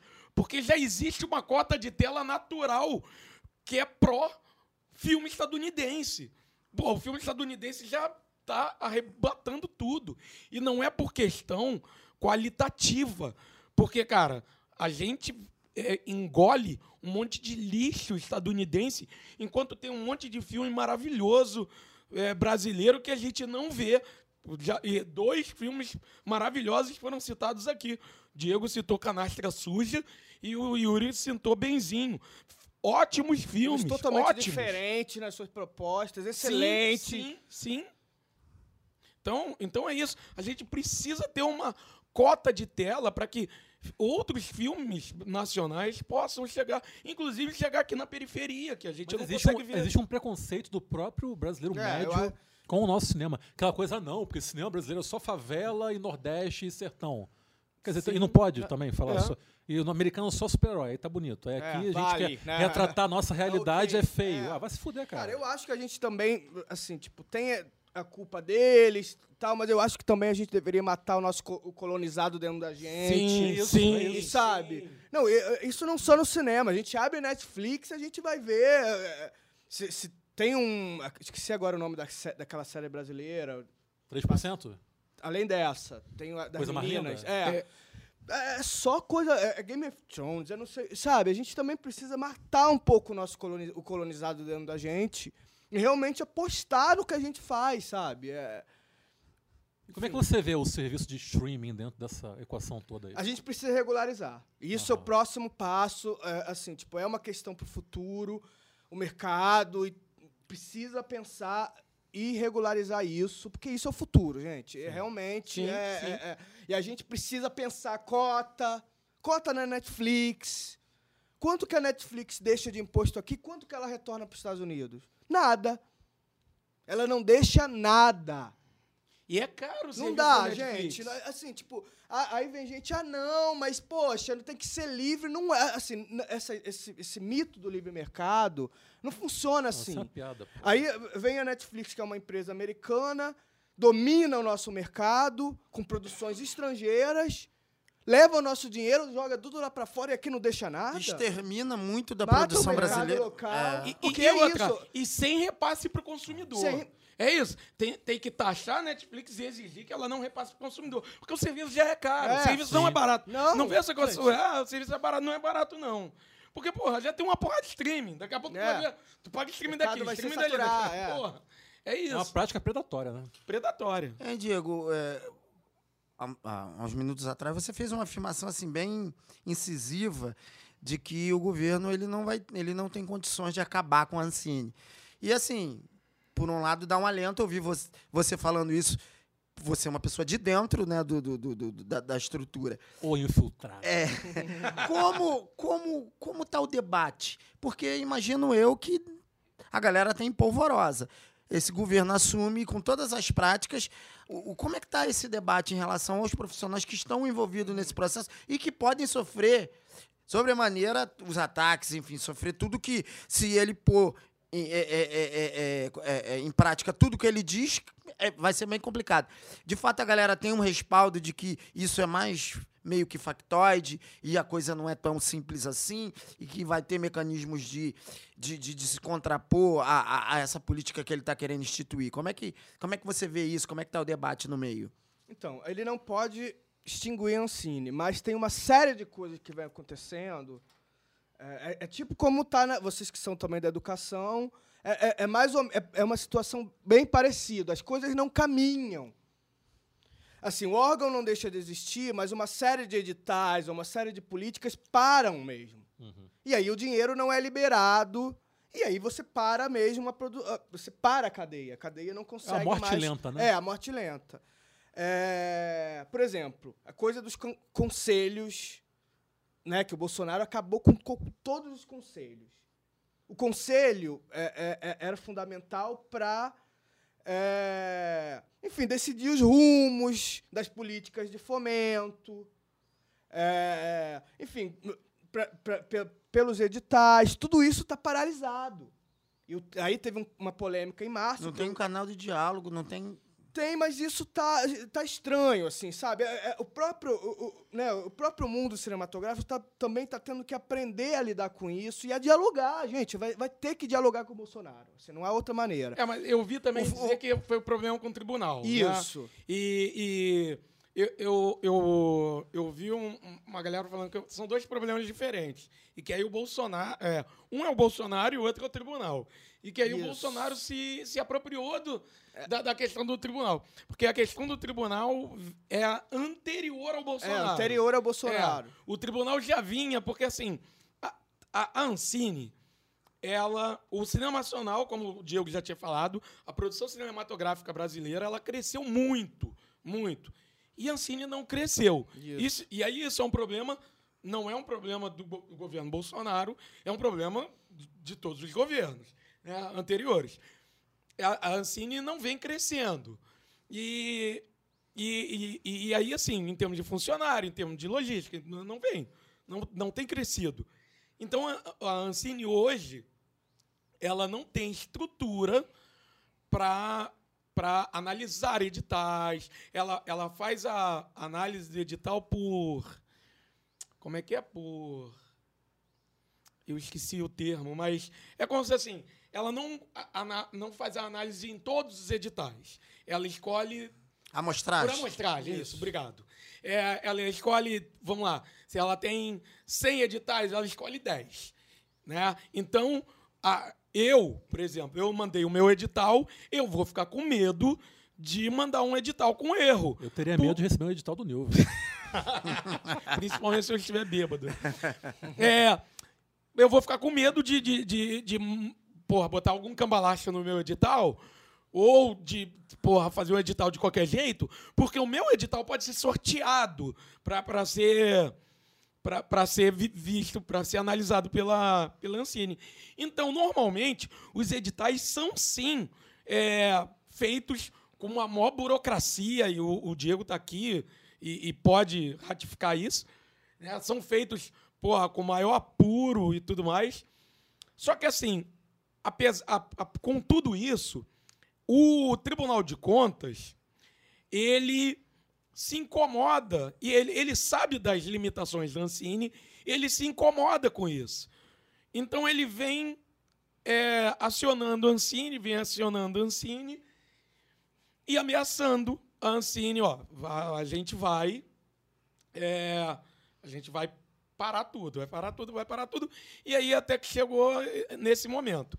Mas vejam bem, isso não é uma questão de que ah, tem cambalacho dentro da Ancine, ah, a Ancine está desviando dinheiro, a Ancine está dando dinheiro para esquerdopatas, a Ancine está dando dinheiro para putaria, para prostituição. Não, é simplesmente uma coisa. A Ancine não tem uma estrutura. Ou seja, ao invés de, um, de uma mula, de uma anta, de um imbecil como Bolsonaro dizer que ah, eu vou acabar com a Ancine, ele deveria estar dizendo eu vou ampliar a estrutura da Ancine para que ela possa melhorar a fiscalização. Tem mais critério. É isso, que ela possa melhorar o serviço dela. É isso, que o, o Bolsonaro Você imagina fazer. o Bolsonaro fazer isso em qualquer Não. universo paralelo existente? Eu não, deve- eu não imagino nada de bom vindo do Bolsonaro, a não ser quando ele for extrair outro dente. Show de bola. né? Cara, eu queria aproveitar que ele falou, puxar, explicar mais ou menos o que que é a Ancine e a importância dela. Né? É, A Ancine é um órgão governamental, né? uma agência reguladora. né? Então, não cabe a Ancine fazer o que o Bolsonaro quer fazer agora, Foi que é criado em julgar. 2001, não é isso? Isso, 2001, regulamentado em 2002. Não cabe a, a Ancine fazer o que Bolsonaro quer fazer, que é julgar as temáticas. É, a Ancine é um órgão que vai ver a questão técnica dos filmes. Orçamento, é, é, é, plano de negócio, enfim, tudo isso vai... Assim não tem uma lupa moral para Não, julgar não tem, não tem que ter, gente. Óbvio. Nós somos um país diverso, diversidade de temáticas precisam ser abordadas, tanto cristãs como Bolsonaro quer, como prostituição, sim, LGBT. LGBT, enfim. É, é, A Ancine não, não tem que entrar nessa seara. Né? Então, qual é o trabalho principal da Ancine? É fomentar, regular e fiscalizar. Né? E é justamente nesse ponto da fiscalização que o TCU vai pegar. Isso. E, e aí você tem razão. porque o, o- que, que você deveria fazer? Ampliar o poder da Ancine, ampliar a estrutura da Ancine. Já que a produção crescer, você amplia o órgão para poder isso ficar mais. Né, essa fiscalização, essa, essa regularização ficar ainda mais interessante, mais produtiva. Né? É, e aí ela foi criada em 2001, regulamentada em 2002, e ela meio que cria as bases assim da política é, cinematográfica no Brasil. Né? É, outras informações, né? Então ela era vinculada ao MINC, o Bolsonaro acabou com o Ministério da Cultura, ela foi vinculada ao Ministério da Cidadania, agora está na ca- pelo que está indicando vai para a Casa Civil, né? E é perigoso porque agora ela vai passar por todo um, um Ela- critério ideológico. Ela tá sob o jugo do Osmar Terra, né? É, que é uma figura que, pelo amor Foi de de Deus. piores estípios. Jesus. Nojento. Jesus. Enfim, é de complicado. E aí, Não, só para também contextualizar historicamente, para lembrar né, que no começo da década de 90 o Colo extinguiu a Embra Filme. exatamente. A indústria cinematográfica do Brasil quase acabou. Acabou. Acabou, basicamente. A gente Beijo, Collor. vive- Vivemos É, ali eu um. conheço gente que foi vender queijo. Pois é, a gente viveu um deserto ali cinematográfico, depois veio a retomada ali, começou Isso. com Calota Joaquina, etc. E posteriormente né, veio a Ancine para de vez fazer essa retomada final É, do cinema brasileiro. Sim. Exatamente. E aí, assim, na a diretoria colegiada é, tem, tem um diretor-presidente, três diretores, e aí, né, esses- essa, essa direção é composta por profissionais da área, enfim, é, pessoas da, do governo e tal. E, enfim, a- o objetivo é promover a, a cultura através do estímulo à indústria. Esse é o objetivo da Ancine, é, é, é aumentar a competitividade, a segurança jurídica. Quer dizer, você vê que, não, que é um órgão que não passa pelo julgamento das temáticas. Né? É, é, é. Enfim, cuida também da gestão, a distribuição do dinheiro. E aí eu, eu gostaria de né, comentar uma coisa. Não é dinheiro público. Sim, perfeito isso. A questão Não do, é um dinheiro- do setorial. Não é um dinheiro que, você, que, que o governo retira do orçamento. e Retira de coloca- escola, hospital. Não, não, não é dessa ordem.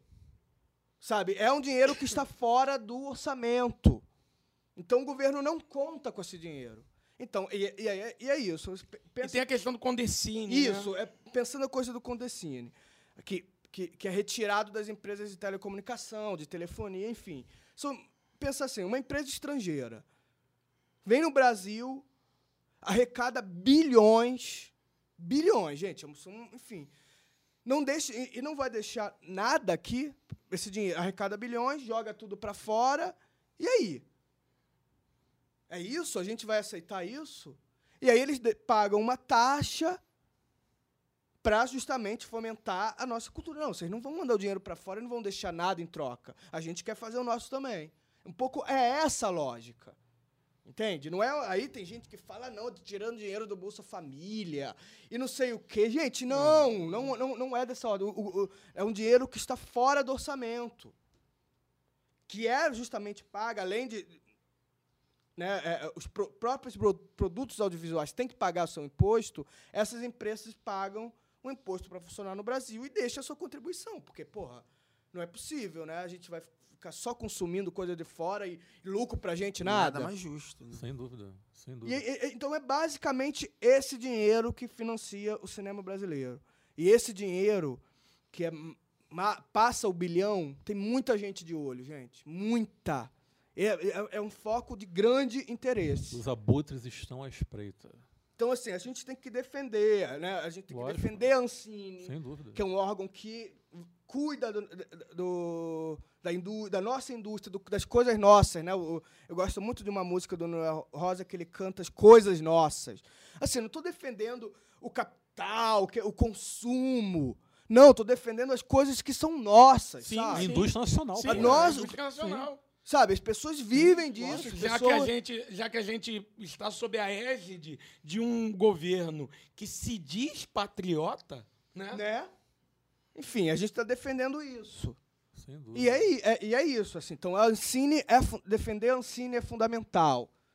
E a gente faz cinema, a gente faz audiovisual, não é com o dinheiro do Bolsa Família, não é com o dinheiro do FGTS, não é nada disso. Isso é uma mentira. Isso é- Não, quem fala mentira. isso não sabe do que está falando realmente. Então, é um dinheiro que está fora do orçamento. Então, é um pouco esse mito que precisa ser quebrado. Mas, ô Diego, indo agora para uma dimensão mais pessoal. Você trabalha com o Silvio Tender, né? Você Sim. até mencionou isso aqui. Como é que é esse teu trabalho com o Silvio Tender? Como é a experiência profissional de estar ao lado de um dos grandes diretores brasileiros? Ah, aprendo muito, né? É, a gente trabalha com documentário, então tem, tem seus perrengues. É, mas é, enfim, trabalhar com o Silvio é mu- muito aprendizado. Ele tem toda uma história aí, né? São filmes, ele trabalha muito com a temática histórica, com a Sim. temática social, né? É, é, enfim, é, é fundamental. Os filmes do Silvio Tender são fundamentais. E eu Sem fico até dúvida. pensando assim, nossa, com esse controle ideológico, fudeu, né? Porque pensar, né, um filme como não sei se vocês viram Dedo na Ferida, que para mim é um dos grandes documentários do ano passado, que vai falar sobre sobre macroeconomia de uma maneira didática, de uma maneira acessível. Ele ia passar isso em escola, gente. Ele tem muita preocupação com esse didatismo, É né? isso. De, de- da, mensagem. É, da É, é uma mensagem. característica dele, né? É. Então, assim, tipo, é, é uma pena a gente perder isso, sabe? Um tema tão difícil como macroeconomia, e ele faz de uma maneira que até adolescentes do ensino médio conseguem entender. Tem um deles sobre privatizações que é sensacional. Sim, privatizações. quer Distopia dizer, do capital. é, isso. bom. Extremamente didático. Exatamente. Então, assim, eu, eu vejo. É uma experiência maravilhosa e tal, e também paga minhas contas, tem esse lado assim. Mas, é, assim, tipo, é uma pena se a gente perder isso, sabe? É, é, uma, é uma grande pena.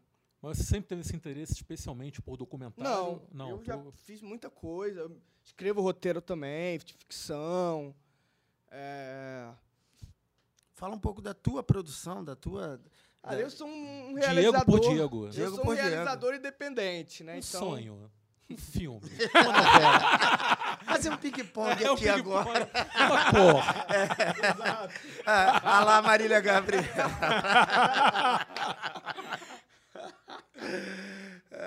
Cara, eu sou um realizador independente. Hum. Assim, tipo, faço as coisas com din- meu dinheiro, meu salário. Quer dizer, o Eita. salário que eu ganho fomenta outras coisas. Cinema Então, de guerrilha total. guerrilha, então. né? Agora a gente fez um, um documentário que é sobre a visita de um homem trans, é um, homem do teatro inglês, que vem no Brasil para ensinar, fazer uma oficina de teatro com pessoas trans. Então a gente fez um documentário registrando tudo isso. Então, né, né, tipo, eu um pouco trabalho com essas temáticas, assim, sabe? qual o nome do documentário? Vinte Como Estás. É, enfim, faço outras coisas também, mas é É um pouco isso, uma produção super independente. A gente teve no Festival do Rio ano passado com um filme sobre drags. Então, enfim, temática LGBT, essas temáticas assim. Agora eu estou num projeto com meu irmão que é pensar um- a crise econômica, assim. Aí é um documentário longo, a gente está correndo atrás Você disso. vai dirigir. É, eu e ele. Você seu Agora a irmão. gente vai participar de um laboratório grande aí da cidade, vamos ver. Mas é um Ui. pouco isso que eu faço, assim. Parada independente, trabalho com... Os uma- irmãos Coen do cinema documental brasileiro. Aí.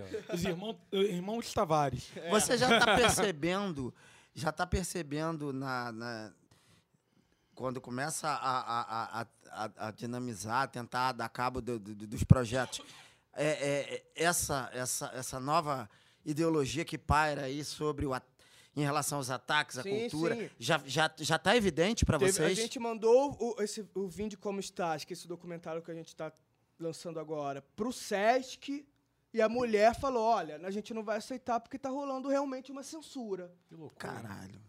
Então a gente não vai exibir. É, é, assim, foi assim, gente. É, é- é- assim, é real. Tá rolando isso. Mas assim, por um lado, Diego, você, você também acha que nesses momentos é, também é, surge uma, uma resistência, uma resposta maior da cultura, Eu- da arte. É, o cinema, a gente viu agora Divino Amor, né? Bacurau vai estrear Marighella. E assim, claro que pro ano que vem vai ficar mais complicado, porque a tendência é que a censura recrudesça, né? Mas eu acho que haverá respostas. Sim, Mesmo com o recrudescimento da, da censura, eu acho que haverá respostas. Sempre. né? É. Não, você não oprime sem resistência. A resistência Sim. faz parte de todo, né, a todas as ditaduras, toda, enfim, política ditatorial. Existe a resistência, né? E a arte sempre é a primeira. Você vai pegar a arte 64, desde 64 está respondendo a ditadura, tá respon- respondendo o golpe. Então eu Perfeito. acho que eles não vão conseguir matar. É, é, talvez consiga diminuir, talvez consiga né, desmontar, mas fazer morrer. hum, É aquilo, a jararaca continua, né? É. Mas, cara, se já era difícil pra caralho fazer cinema independente no Brasil, agora vai ser uma tarefa hercúlea, sim. né? Vai ter que ser realmente uma Vai união ter que de ser resistência forças, pura resistência, mesmo, gente. ralação do É, cacete. O cinema é a jararaca da arte. É. É isso. Agora, para além de toda essa politicagem, o Brasil, em termos de qualidade, vive um momento pródigo na, na- na produção nacional. Eu tava puxando de cabeça, vindo pra cá, cara, filmes dos dois últimos anos.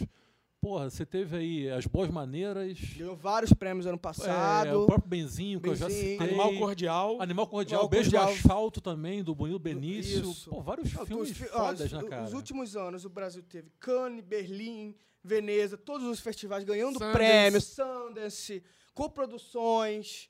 Né? O, o- o Brasil produziu A Bruxa, agora vai coproduzir um filme com Brad Pitt que vai estrear no Toronto Festival de Veneza. também. Toronto.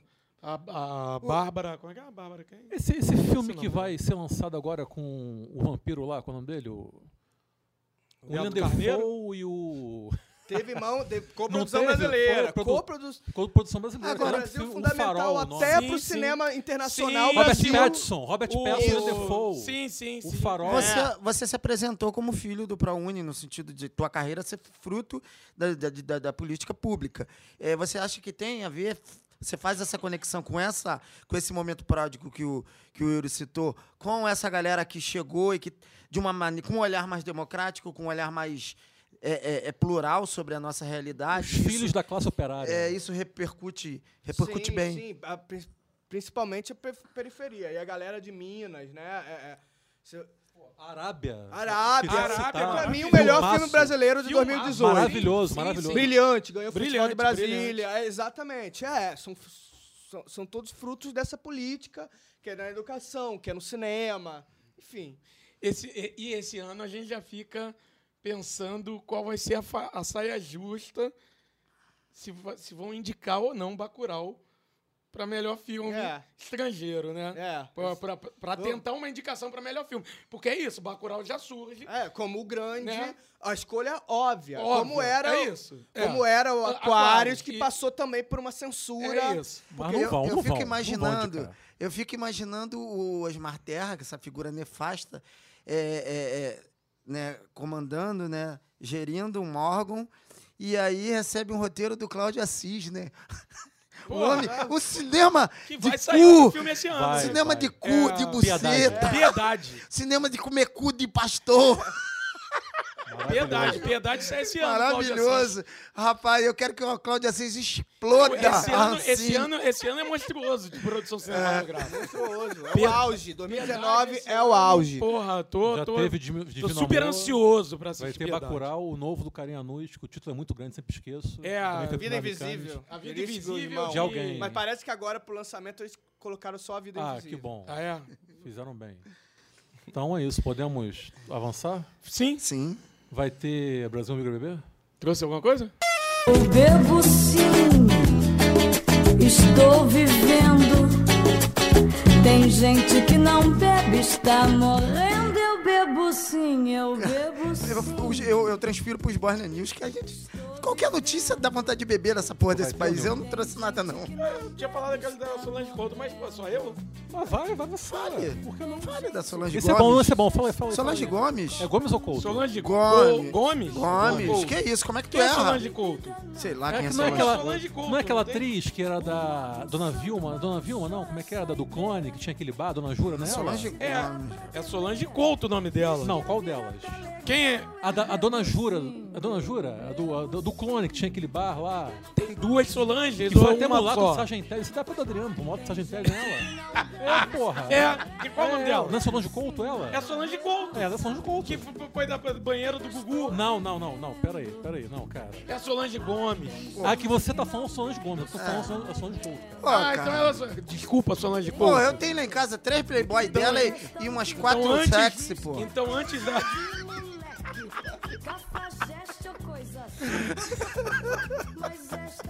Então antes da... Então antes do Brasil Me Obriga a Beber, eu pedi desculpas à Solange Couto. É a Solange Couto aqui. É, sim, não, mas não é essa aí, não. é Não, eu Solange sei que não, pô, Solange Ok, Gomes. Solange. Sim, sim. É algo natural. Solange Mas- Couto é que fez a, a- o clone Mas acho que a. Dona Jura. Mas eu acho que o Renato É. comeu também.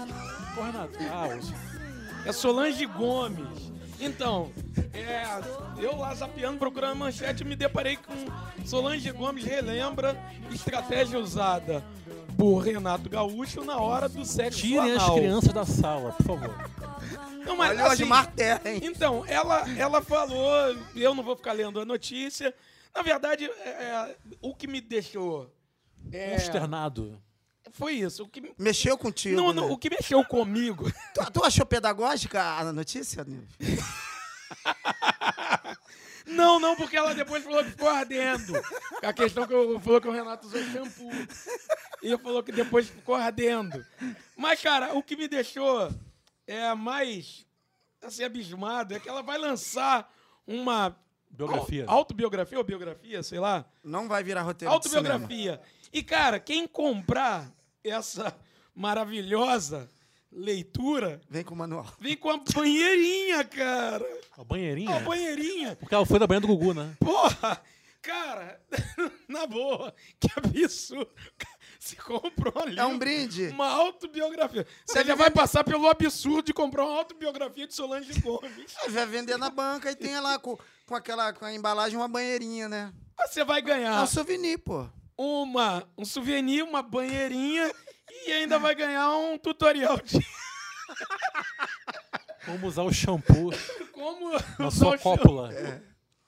É isso. Depois da manteiga, Vai, do Renato malambrando, veio o shampoo do... É. É. Tá Renato pariu. Gaúcho. Mas pelo menos foi com consentimento, né? Não, e- e- Diferente do é, malambrando. e- mas ela gostou aqui, ó. Solange Gomes fala sobre sexo com Renato Gaúcho. Abre aspas. Daria de novo. É isso, é. Só abrir aspas Não, e ela depois disse Porra. que ela recebeu críticas. Ela, pô, quem não daria pro Renato Gaúcho? Ela falou, lançou uma. Olha, eu vou, eu tô pensando aqui com um ano de programa, eu lançar um livro de, de- das aberturas de aspas de Yuri, porque só, Pô, são só coisas tragédia. absurdas. Só eu acho que traça um perfil bacana do, do, do Brasil bolsonarista, né? Puta que pariu, tá foda. É isso. De, de, de... Esse programa é um, Jair Bolsonaro e Solange Gomes. esse programa é um microcosmos do Brasil, de Bolsonaro, né? Puta merda. Vai ter tentativa cultural? É, depois disso eu já nem sei mais. É, então não vai ter. É.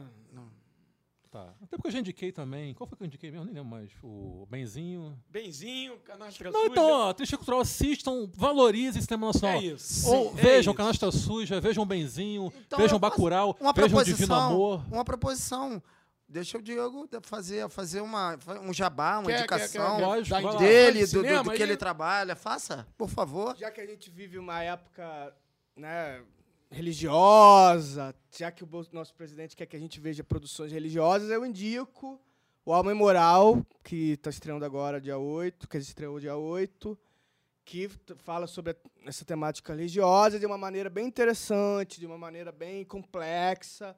Então acho que vale a pena. Alma Moral, do Silvio Tender, feito junto com um rabino, que eu agora eu esqueci o nome, Conder, enfim. Mas vale a pena dar uma procurada. Não é o que roubava gravata, não, como daquele que, Não, que fala com sotaque americano, meio assim. Não é ele, Quando não. esse cara, bicho, esse rabino, cara, ele é muito engraçado. Eu o lembro. Que roubava eu- gravatas. Não lembro o nome, ah, mas eu lembro. esqueci o nome Ele, dele. ele tinha um sotaque meio Que Henri me- Cristo, Não, né? totalmente fake aquele sotaque dele, cara. Totalmente fake. Enfim, jamais imaginei que fosse citar esse cidadão aqui. Mas é isso. É. Diego, muito obrigado. Vai falar alguma Eu coisa? que Não, não, agradeço. só, só aproveitar aí aí. a fala do Diego para só, só ressaltar mesmo. É, que assim, eu- eu sei que pro, Henry provavelmente. Sobel. Henry Henry sobe. sobe. Henry Christian, Henry sobe. Um abraço, Henry Sobel. Vai, vai.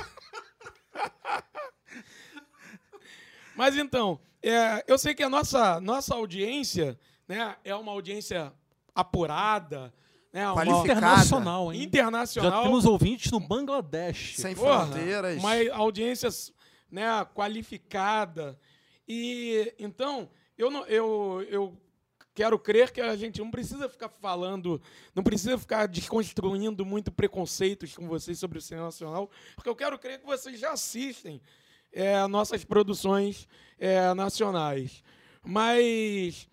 Mas eu gostaria que vocês pô, pudessem compartilhar na- nas mídias sociais, compartilhar mais, falar mais com, com, com as pessoas sobre o cinema nacional, porque essa é a nossa maneira de resistir. Já que estão querendo é, dar porrada na arte nacional, sobretudo nesse momento no cinema, então vamos, vamos usar as nossas armas, as armas que estão às nossas mãos, para fazer essa, essa resistência. E a, a resistência que a gente tem à mão é, é isso. Então vamos, vamos usar pelo menos esse boca a boca, É. essa, essa divulgação. Vamos divulgar o cinema nacional, como a gente falou agora, algumas produções, tem várias outras que a gente pode, pode assistir e divulgar, compartilhar, indicar, porque o cinema nacional é bom pra E é caralho. plural pra cacete, ao contrário do que tentam desenhar por aí. Sim. Exatamente. Pluralidade de temas, de, de- de localidades, etc., de cenários e tudo mais. Enfim, é isso, né? Diegão, muito obrigado aí por Isso, ter eu que vindo. agradeço, gente. Assista cinema brasileiro, viva o cinema brasileiro. É. E é isso. Boa sorte para todos Parabéns nós. pela resistência. E ouçam Trincheira das Borges É isso. também. Cinema nacional, acima de todos, Bolsonaro É abaixo da nossa sola. Eu lembrei aqui que o Henry Sobel roubava gravata e o Ronaldo Esper roubava vaso do cemitério. Lembra dessa porra? A gente tem que fazer um, um programa sobre subcelebridades brasileiras, cara. Bem escatológico, cara. Com direito ao shampoo aí do Rato Será que a gente consegue algum, algum convite de alguma subcelebridade? Ah, olha que consegue, hein? Olha que consegue. Deve ter algum ano aqui em Campo Grande. Valeu, gente. Beijo. Johnny